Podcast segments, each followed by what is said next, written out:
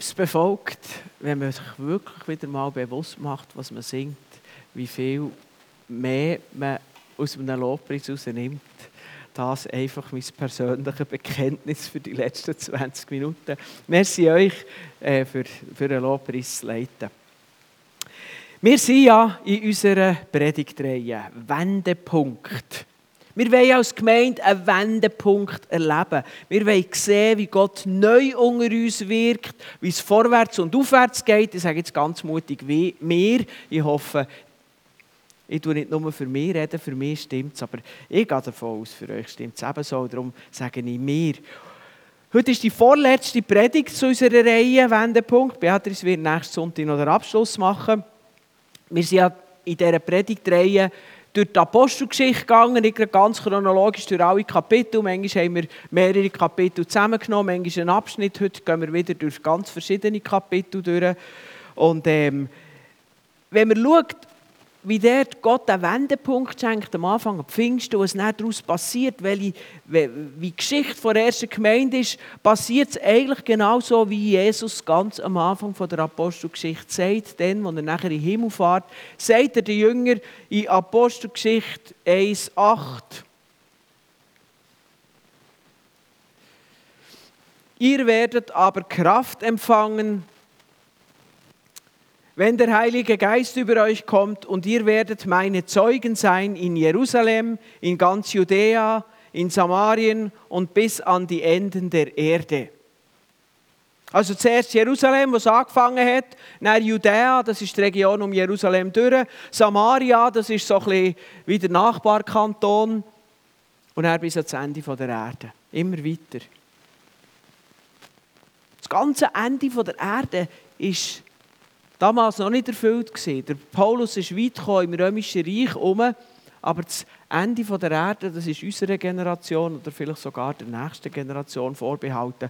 Aber in der Apostelgeschichte sehen wir das Prinzip, wie sich die Gemeinde ausbreitet hat. Eben von Jerusalem, wo sie entstanden ist, wo sie gewachsen ist, raus nach Judäa, Samarien, die Leute, die man nicht so gerne hatte, die Fremden. Und nachher rein in die Welt vom römischen Reich, wo alles umkrempelt hat. Das Römische Reich hat nach und nach einen Wendepunkt erlebt. Ein Wendepunkt, den ich glaube, den wir auch heute brauchen. Das Römische Reich hat kulturelle Veränderungen erlebt. Es ist spannend, wenn wir wissen, was heute für uns alles selbstverständlich ist, wo die Gemeinde reingekommen ist. Spitäler, Schulen, Heim und so weiter.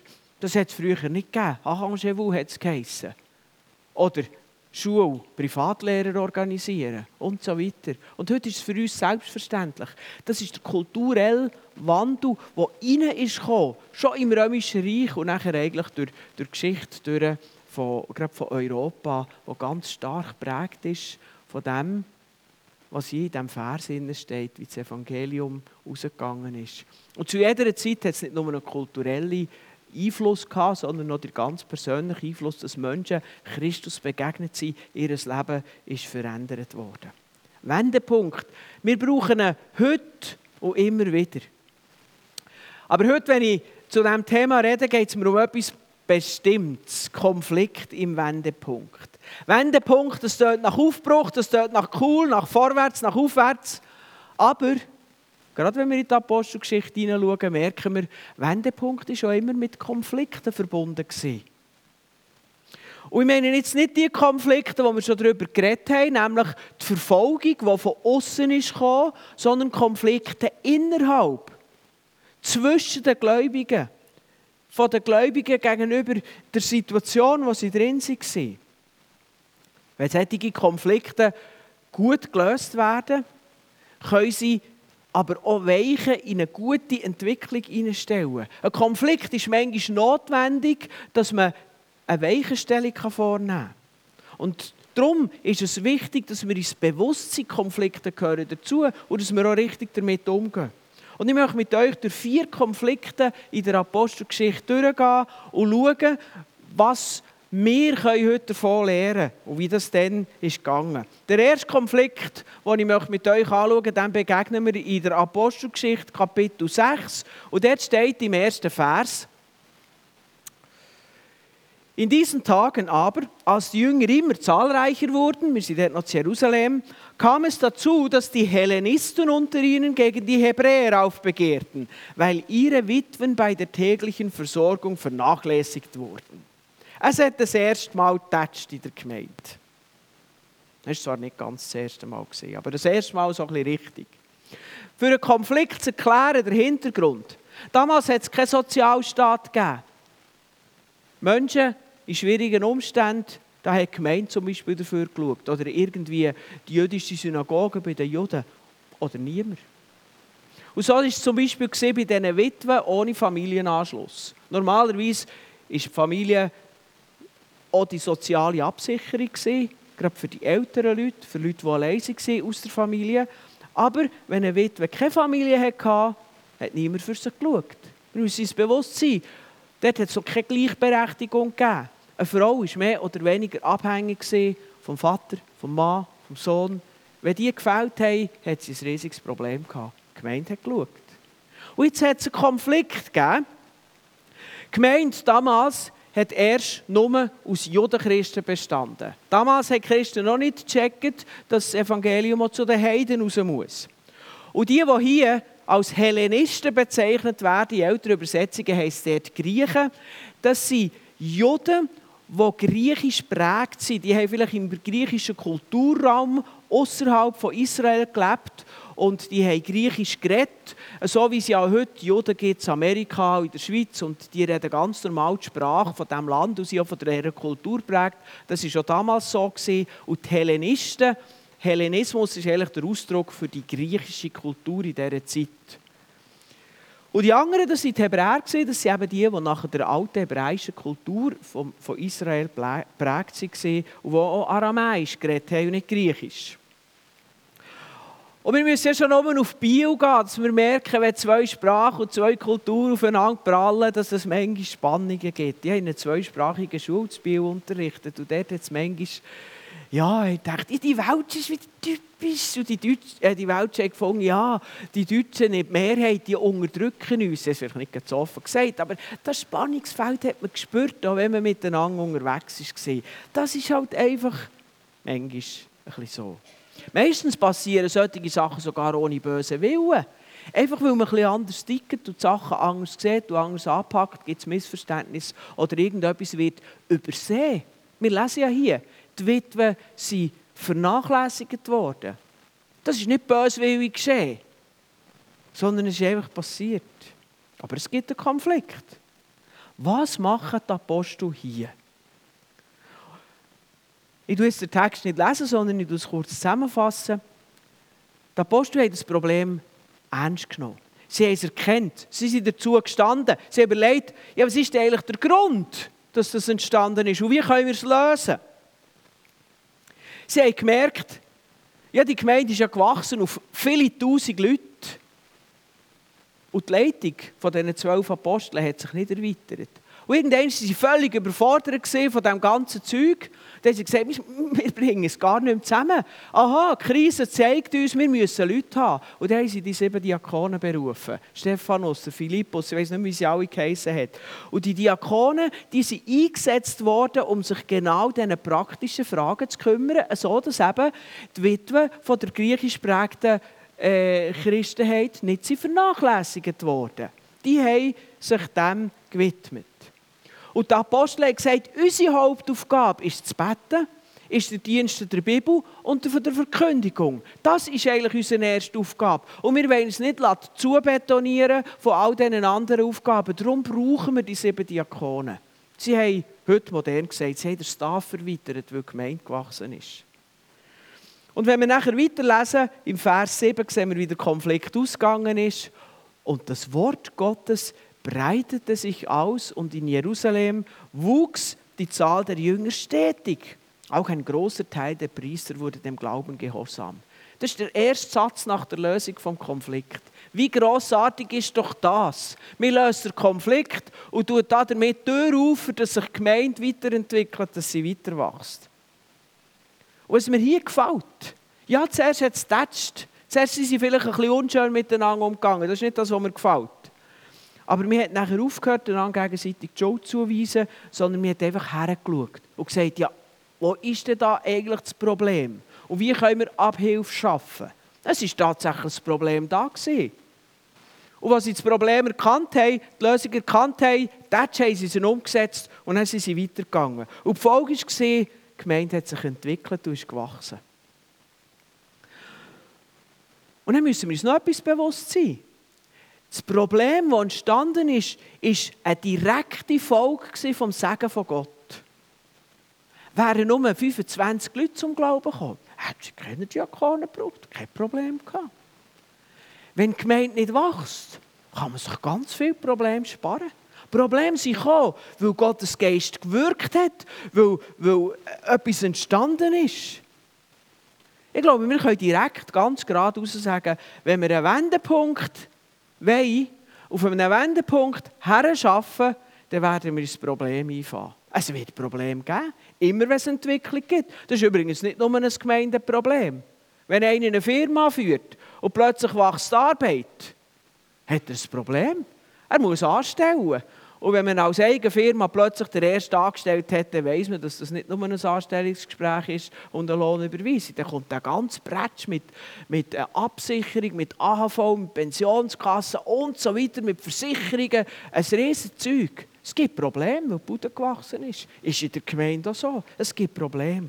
Und darum müssen wir an das denken. Das ist das Fazit von diesem ersten Konflikt. Probleme sind normal. Und das Zweite, suchen wir darum Lösungen und setzen sie um. Tun wir uns nicht auf das Problem konzentrieren, sondern machen wir Analyse, suchen eine Lösung und setzen sie um. Genau so haben sie es der gemacht. Grossartig. Und die Gemeinde hat sich weiterentwickelt. Das ist der erste Konflikt. Problem und eine Lösung. Wahrscheinlich der schwierigste und der entscheidendste Konflikt, den wir in der Apostelgeschichte finden, ist der zweite. Wir finden in der Apostelgeschichte 15. Die Situation der Gemeinde ist weitergegangen. Inzwischen hat Gott die Leiter dorthin geführt, dass sie kapiert haben, das Evangelium ist nicht nur für Juden. Das Evangelium ist auch für die Heiden. Gott hat immer alle Völker im Blickfeld. Und damit sind ja äh, Menschen mit heidnischem Hintergrund. Griechisch, Griechen, also jetzt nicht nur griechisch prägte Juden, sondern richtige Griechen, äh, Römer, sind Christen geworden. Juden und Heiden haben plötzlich in der Gemeinde zusammengehört. Das ist ein revolutionärer Gedanke. Wenn wir heute da in unserer übersensiblen Gesellschaft von der, von der, vom Rassismus reden und so weiter, dann haben wir keine Ahnung, wie das der gelaufen ist. Ein Jod hat auf der Straße nicht grüßt. Schon gar nicht zu sich eingeladen oder bei ihm daheim essen. Also das, was hier passiert ist, war absolut revolutionär. Zu sagen, wir sind ein Lieb. Aus Judenchristen und Heidenchristen und Jesus ist unser Haupt. Der Paulus sagt, das ist das grosse Geheimnis von Gott. Ein Mensch aus Juden und Heiden mit Christus als Haupt. Wir können uns das gar nicht vorstellen, was das dort für einen kulturellen Einbruch, für einen Skandal, für eine Revolution war. Und wir wissen ja selber, wie unsere Kultur uns prägt. Das war dann nicht anders. Die haben das auch irgendwie emotional beziehungsmässig wegstecken Der Petrus selber hat ja gesagt, als er dort vom Heiligen Geist dreimal ist ins Hinterteil geschubst worden. Er soll jetzt endlich zum Cornelius gehen, wo er Heid war. Und dann nachher denen zuerst als erstes gesagt, äh, ihr wisst ja selber, dass das, was ich heute mache, kulturell völlig schräg in der Landschaft steht. Jetzt hat es aber einige von den, jüdisch, von den jüdischen Christen, die sind zu den Heidenchristen hergegangen und haben gesagt, ja, es ist schon cool, dass ihr jetzt auch Christen seid. Oder meint ihr seid. Wenn ihr wollt, wirkliche Christen sein dann müsst ihr jetzt auch nach den jüdischen Brüchen leben. Die müsst klar beschneiden. Ihr müsst Gesetze einhalten, Brüche und so weiter. Jetzt müsst ihr euch das mal vorstellen. Da ist einer frisch Christ und dann kommt einer, der das Alte Testament auswendig kennt und erzählt ihm so etwas. Das gibt Unruhe, das gibt Unsicherheit. Der Paulus, der Missionar der Heiden, der ist auf der hatte schon noch Temperament für einzustehen, wenn etwas nicht gelaufen ist. Und der ist eingegriffen.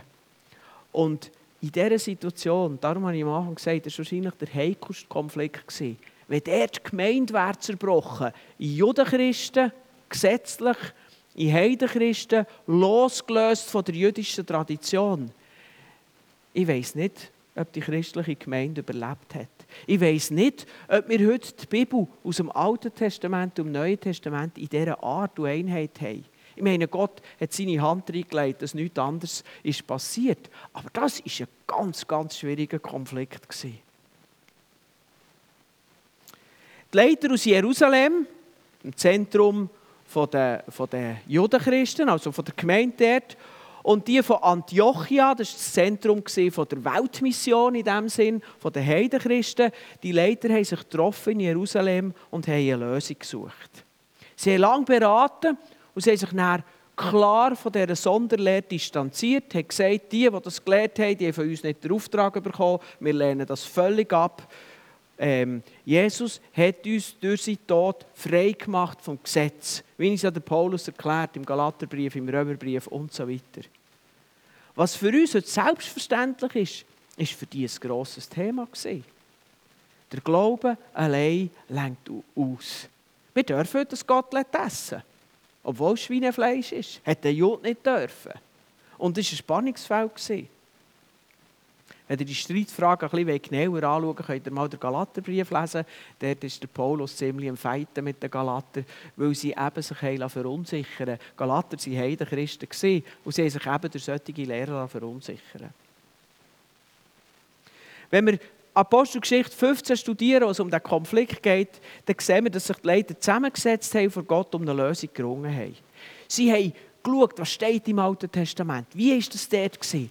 Nachher haben sie Petrus zugelassen und gesagt, Gott hat mir auf eine so klare Art klar gemacht, dass ich zu den Heiden soll. Dass sogar ich sture Galiläer gecheckt habe, jetzt ist glaube ich wirklich nachher, dass ich zu diesen Heiden hineingehe. Und sie haben den Heiligen Geist erlebt, so wie wir. Was wollen wir denn noch sagen dazu? Dann ist der Paulus und der Barnabas von der ersten Missionsreise erzählen, die dann durch war. Wie Gott unter den Heiden wirkt und keinen Unterschied macht. Wie er alle Menschen annimmt. Wie Wunder geschehen sind dort. Wie Gott genauso gewirkt hat. Wie im jüdischen Kontext. Und so hat sich die Lösung schließlich ergeben. Sie haben nachher einen Brief geschrieben und der Paulus zusammen mit offiziellen Gesandten sind diesen Brief in die Gemeinde bringen, für das wieder Ruhe und Sicherheit und Einheit hineinkommt. Und etwas in diesem Brief, ich lese nicht den ganzen Brief, aber zwei Verse daraus, dort heißt es, denn es gefällt dem Heiligen Geist und uns, euch weiter keine Last aufzuerlegen als nur diese notwendigen Dinge, dass ihr euch enthaltet vom Götzenopferfleisch und vom Blut und vom Erstickten und von Unzucht. Wenn ihr euch davor bewahrt, tut ihr recht. Lebt wohl. Mir gefällt, wie er das sagt. Es gefällt dem Heiligen Geist und uns. Ich finde das so cool ausgedrückt. Ich meine, die haben gerungen um die Lösung. Vor Gott und miteinander. Und die sind dorthin gekommen, können sagen, so ist es richtig vor Gott und vor uns. Es stimmt wieder. Die Leiter haben auf Gott gelost und Gott hat geredet. Aber wisst ihr was? Dass die Einheit von der Gemeinde bewahrt worden ist, hat noch etwas Wichtiges erfordert. Jeder Einzelne hat die Lösung müssen mittragen. Das waren bereits Abertausende von Christen an verschiedenen Orten, verstreut im Römischen Reich. Jeder hat die Lösung müssen mittragen, auch wenn nur eine Gruppe von Leitern sie ausgeheckt hat. Ich gehe nicht davon aus, dass es jedem passt hat. Teil haben gefunden, ja, was heisst es, dass sich enthalten von Blut? Jesus hat ja gelernt, alle Speisen sind rein. Ich kann doch meine Blutwurst essen, wo ist das Problem? Und ein anderer hat gesagt, ja nein, aber jetzt tut man wirklich das Bad mit dem Kind ausschütten. Das geht doch nicht, wir müssen die jüdischen Brüche bewahren, das ist doch wichtig. Aber es hat eine Lösung gegeben und sie, sie müssen mittragen, um zusammen in Einheit vorwärts zu gehen. Der Fachausdruck für das ist Loyalität. Loyalität kennen wir ja. Loyalität ist wichtig, wird immer wieder gefordert. Loyalität ist auch in der Gemeinde wichtig. Aber wisst ihr was? Loyalität kommt erst zum, Fragen, äh, zum Tragen, wenn man gleicher Meinung ist. Unsere Gemeinde ist eingeschlossen in einen Verband. Der Verband heißt Schweizerische Pfingstmission. Dort haben wir eine Leiterkonferenz, einen Vorstand und so weiter. Wenn ich als Pastor, solange die im Vorstand das beschließen, was mir passt, das ist Loyalität easy. Finde ich super, Halleluja. Aber wenn es mal nicht so ist, dann ist die Frage, ist jetzt Loyalität etwas wert oder ist sie nichts wert? Das ist ja so, immer wenn Menschen miteinander unterwegs sind, das ist, ist einmal grundsätzlich gar nichts, was nur mit der Gemeinde und mit dem Glauben zu tun hat. Also die Frage, ob ich loyal bin, die stellt sich, wenn ich die Sachen anders sehe oder würde anpacken. Und das gilt in der Gemeinde genau gleich. Viele Fragen muss man einfach lösen. Man kann sie so und so lösen. Das hat diese Vorteile, das hat diese Vorteile. Man kann einfach nicht beide Wege gehen. Aber es gibt noch eine Alternative zur Loyalität. Das ist nämlich Trennung. Wenn ich nicht loyal sein will, dann gehe ich meinen eigenen Weg. Das ist wie eine Weggabelung. Das geht auseinander. Und dann ist man nicht mehr zusammen.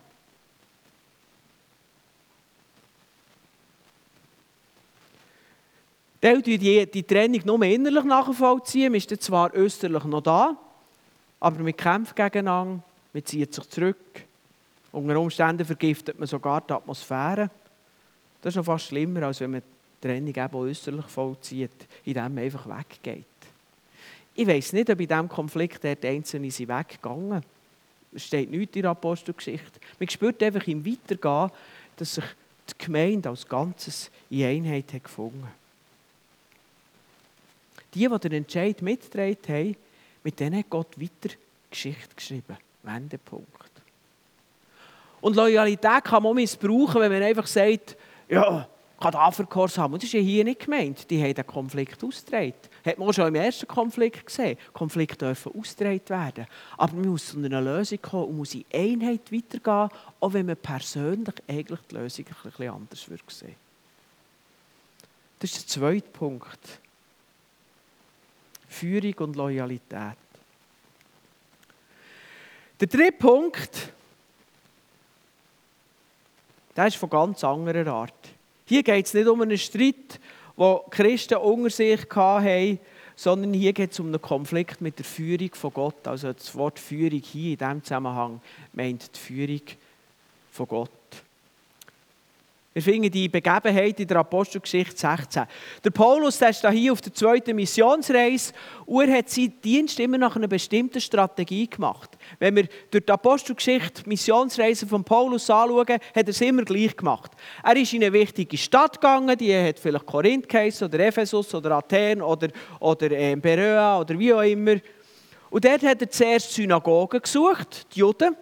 Er hat den Juden erklärt, hey, die lieben Freunde, der Jesus, der in Nazareth geboren, äh, nein, in Bethlehem geboren ist, in Nazareth aufgewachsen, gelehrt hat und von euren und von den Behörden gekreuzigt worden ist, das ist im Fall der Messias, wo wir alle darauf gewartet haben.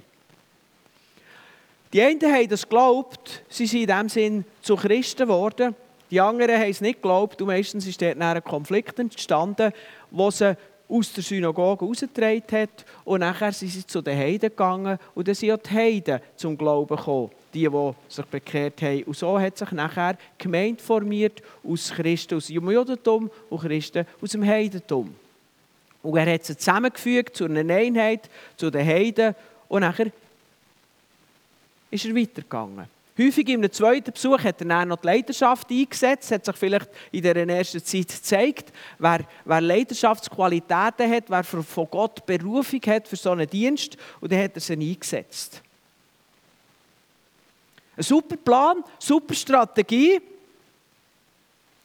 aber in der Apostelgeschichte kommt ausgerechnet der Heilige Geist und stellt sich dem guten Plan entgegen. Wir lesen in den Versen 6 bis 8.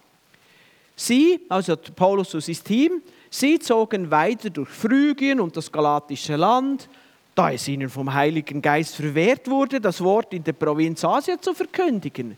Was ist denn da los, dass der Heilige Geist hindert, das Wort verkündigen? Kurz vor Mysien versuchten sie nach Bithynien weiterzuziehen, doch der Geist Jesu ließ es nicht zu. Da zogen sie an Mysien vorbei, kamen nach Troas hinab. Einer die hat sich gefragt, hey, was soll das? Ich meine, wir, wir gehen raus, für das Wort zu verkündigen und der Heilige Geist hindert uns daran. Kommt jemand nachher? Ich weiß nicht, was nicht durch den Kopf gegangen ist. Aber ich weiß, dass sie solche Situationen noch kennen. Du bist für Gott unterwegs. Du weißt, was zu tun ist. Du hast dir alles zurechtgelegt. Das hat schon 27 Mal funktioniert. Und beim 28. Mal plötzlich, pfupp, Türen zu. Entweder redet Gott und sagt Stopp, oder manchmal tut er einfach die Türen zu und wir schlagen den Kopf an. Und fragen uns, Gott, was ist hier los? Soll ich jetzt dir dienen oder soll es sein? Spezielle Gefühle, frustriert irgendwie oder was auch immer.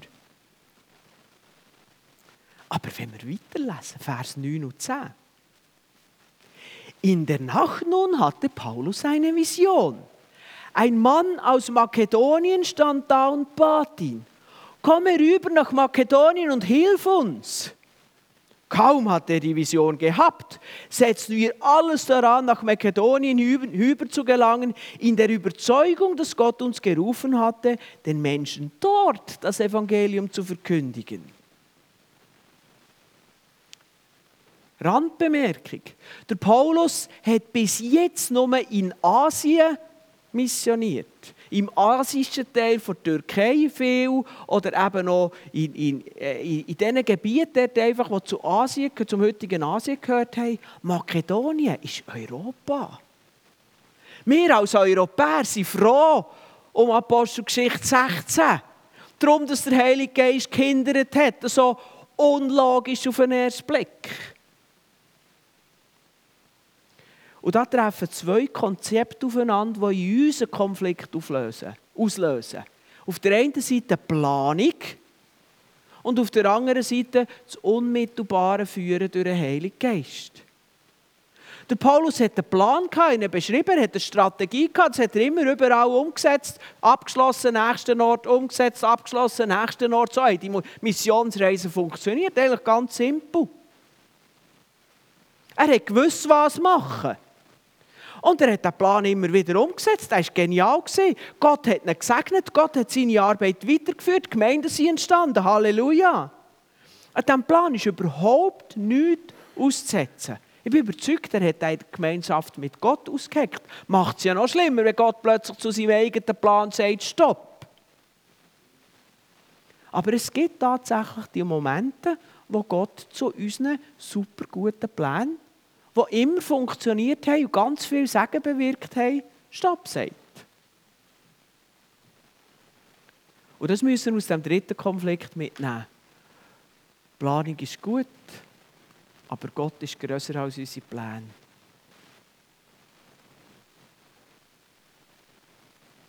Darum sollte unser Blick auf ihn gerichtet sein und unsere Ohren für sein Reden offen. Das ist wahrscheinlich gerade wichtig, wenn man gute Pläne hat. Ein guter Plan. Punkt 1, Punkt 2, Punkt 3, Punkt 4, Punkt 5. Weiterziehen. Punkt 1, Punkt 2, Punkt 3. Dann läuft es so einfach. Und plötzlich schaltet man auf Autopilot und vergisst, dass da noch Gott wäre, der vielleicht redet. Das ist eben dann, wenn man vor der Tür eine Tür steht und den Kopf anschlägt. Gott will eigentlich reden, aber manchmal muss er eben ein bisschen handfester reingehen. Darum sage ich, es ist wichtig, dass wir auf Gott hören. Das Schwierige daran ist, dass man oft nicht weiß, wenn. Und schon gar nicht, warum Gott plötzlich unsere Pläne eingreift. Paulus und sein Team, die haben probiert und probiert und immer wieder, nein, nein, nein, stopp, halt, nicht weiter. Ja, da fragst du dich, ja, Gott, könntest du mir mal sagen, was du denn willst? Also, ich will das jetzt nicht despektierlich sagen, ja, grosse Ehrfurcht vor Gott. Aber in solchen Situationen stellen wir uns doch unsere Fragen. Warum ist das so? Gott, ich will weiter wissen. Eben ist noch alles gut gelaufen, alles im grünen Bereich, alles gesegnet. Und plötzlich geht es wie nicht mehr weiter und wir wissen nicht warum. Vielleicht kennst du solche Momente in deinem Leben. wo du denkst, ja, ich mache das so. Das muss nicht eine Missionsreise sein. Das kann deine Situation sein als, als Mutter oder als Vater oder in der Arbeit oder in deinem persönlichen Glaubensleben. Wenn ich das erlebt habe, muss ich sagen, es ist nicht einfach. Ich bin gerne jemand, der vorausschaut. Ich tue gerne ein bisschen vorausplanen. Ich habe gerne Strategien. Ich glaube, das ist eher eine Stärke von mir. Strategien anzuschauen, zu planen und so weiter. Aber einfach zu merken, manchmal sagt mir Gott nichts. Ich war einmal mit Gott am Ringen im Gebet und gesagt, könntest du mir zeigen, wie es weitergeht? Dann hat er gesagt, weißt du was? Der nächste Schritt, den du jetzt machen musst, den weisst du. Mach zuerst den, dann reden wir dann wieder zusammen. Das reicht. Aber das braucht Vertrauen. Aber ich kann euch sagen, wenn immer man das Vertrauen investiert in Gott und parat ist, auf Gott zu hören und seine eigenen Wege in Frage zu stellen, dann führt es Gott gut. Wir sehen das dann manchmal erst hinten rein. Eben, solange man den 6 bis 8 Vers liest vom 16. Kapitel, kommt man nicht nachher. Wenn man aber den 9. und den 10. Vers liest, dann sagen wir Europäer Halleluja, der Paulus ist auf Makedonien gekommen. Dort ist er dann auf Philippi gegangen, dann auf Korinth. Das sind die europäischen Städte, die er dort erreicht hat. Grossartig. Gott hat Europa nicht vergessen, auch wenn der Paulus nicht daran gedacht hat. Und beten wir darum, dass Gott auch heute Europa nicht vergisst, übrigens. Fimi Barg, aber nicht nur, ganz Europa braucht einen Wendepunkt. Europa sehnt sich nach Erweckung. Europa hat die Reformation erlebt, das war eine grossartige und eine wichtige Sache. Aber Reformation war nicht Erweckung. Reformation war auf der Ebene der Theologie, Erweckung ist auf der Ebene der Herzen. Wir haben gute Theologie, aber viele Leute leben nicht da drin, leben nicht danach. Und wir brauchen eine neue Begegnung mit Gott, Erweckung. Europa braucht Erweckung, einen Wendepunkt. Ja, das ist der dritte Konflikt und ich komme dann noch zum vierten, zum letzten. Das ist ein ganz besonderer Konflikt. Ich gehe nochmal zurück ins Kapitel, gerade weit zurück in die Apostelgeschichte 15. Wir hatten den Konflikt gehabt, ähm, wegen diesen und Heidenchristen, jetzt im 16. Der vor Führung vor Heiligen Geist. Und dort gibt es zwischendrin, Ende vom Kapitel 15, noch ein paar Verse.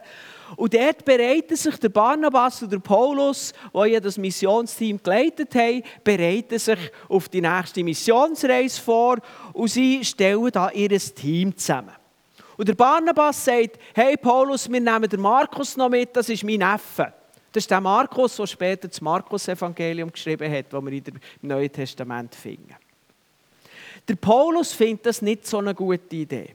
Weil der Markus der ist auf der ersten Missionsreise dabei war. Und als sie nachher in ihren Plänen durch ein bisschen gefährliche Zonen und Regionen durchgereist sind, hat der Markus kalte Füße bekommen und ist zurückgereist. Ich glaube nicht nur zurück auf Antiochien, wo sie ausgegangen sind, sondern gerade heim zu Mutter nach Jerusalem. Und der Paulus hat gefunden, so einen Typ brauche ich nicht. Der kann daheim bleiben, den nehme ich nicht nochmal mit. Sorry. Ah. Und der Barnabas, der ein Herz als Mentor hatte, der Leute gefördert hat, der hat gesagt, natürlich nehmen wir den mit. Der gehört dazu. Der soll lernen, damit umzugehen. Und dann sind die Fetzen geflogen. Die zwei haben wirklich richtig Krach gehabt. Genauso wie ich oben habe von der Loyalität. Wenn man eben nicht loyal sein will, sie sind auseinander. Nicht gut. Kein Vorbild. Die grössten Missionare sind hier an diesem Punkt echt kein Vorbild. Schade.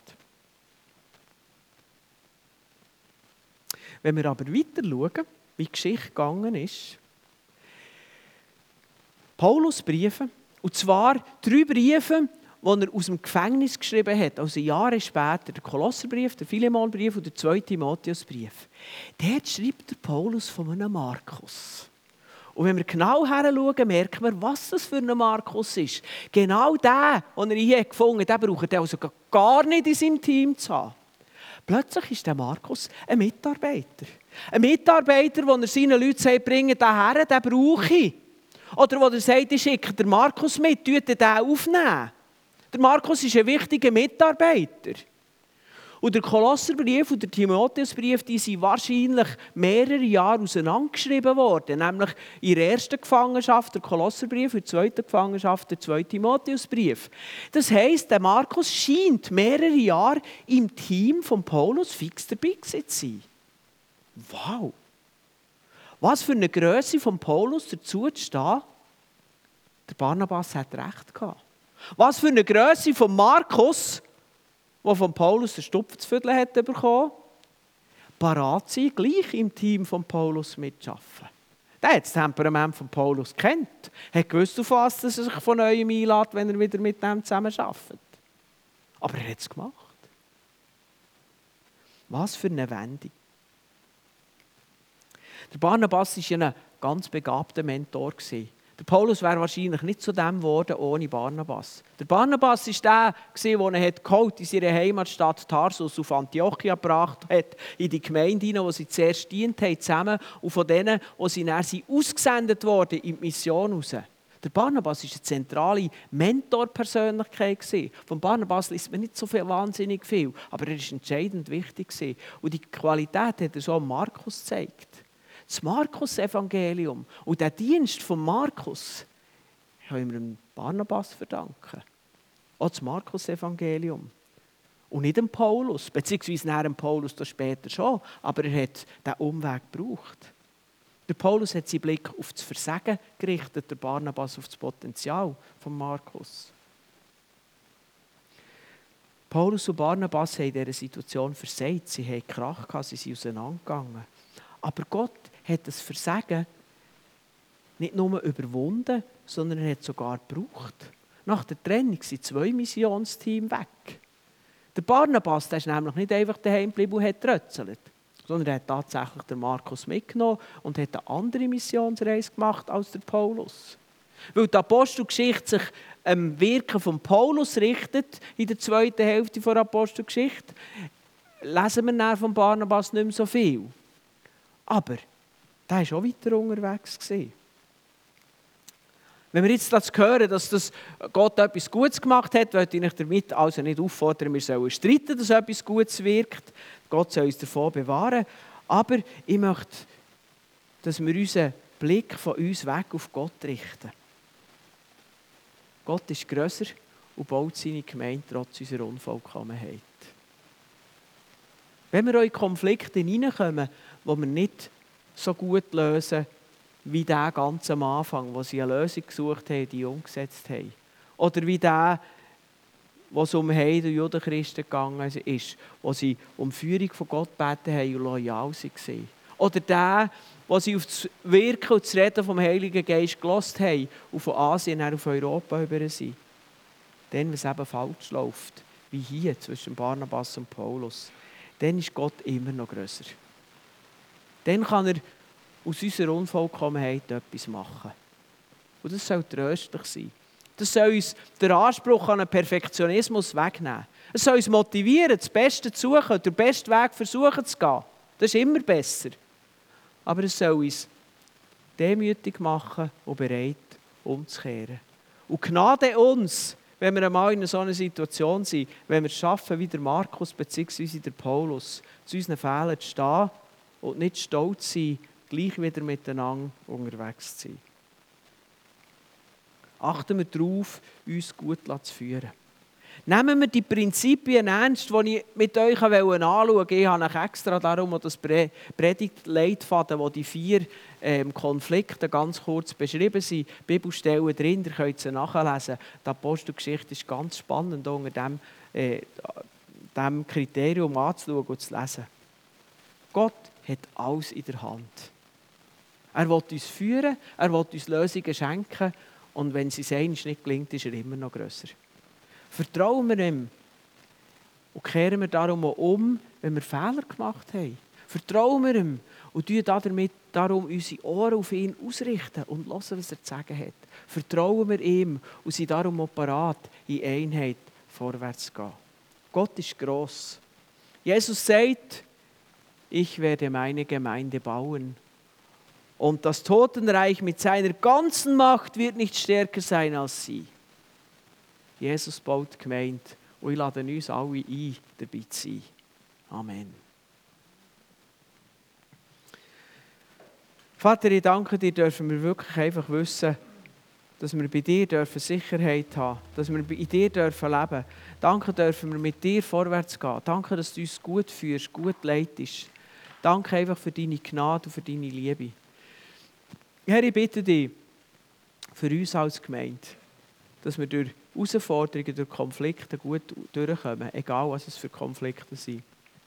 Ich bitte dich für Christenheit in unserem Land, für die einzelnen Gemeinden, ich bitte dich für die Gemeinde in der ganzen Welt. Dass die Gemeinde ein Ausdruck ist von deiner Liebe. Dass die Gemeinde daran arbeitet, deine Pläne zu erfüllen, deine Gedanken, das, was du willst. Dass wir uns vom Heiligen Geist leiten, führen egal ob es Ja oder Nein heisst. Dass wir die Einheit bewahren und dass wir Lösungen finden für Herausforderungen, wo wir immer wieder hineingestellt sind. Dass wir auch Demut haben, zu Fehlern zu stehen, umzukehren und dir wieder nachzufolgen. Herr, ich danke dir dafür. Und wenn wir jetzt in eine zweite Lobpreiszeit hineingehen, möchte ich wirklich einladen, zu überlegen, wo ist dein Gedanke, dein Plan? Lies vielleicht auch die Fragen auf dem, auf dem Predigtleitfaden durch. Die Fragen sind für dich eigentlich an dem angelehnt, was mir heute auf dem Herzen war, mit euch zu teilen. Und nehmt euch wirklich die Zeit, einfach Gott nochmal neu zu begegnen. Merci euch als Team, dass ihr uns nochmal mit reinnehmen.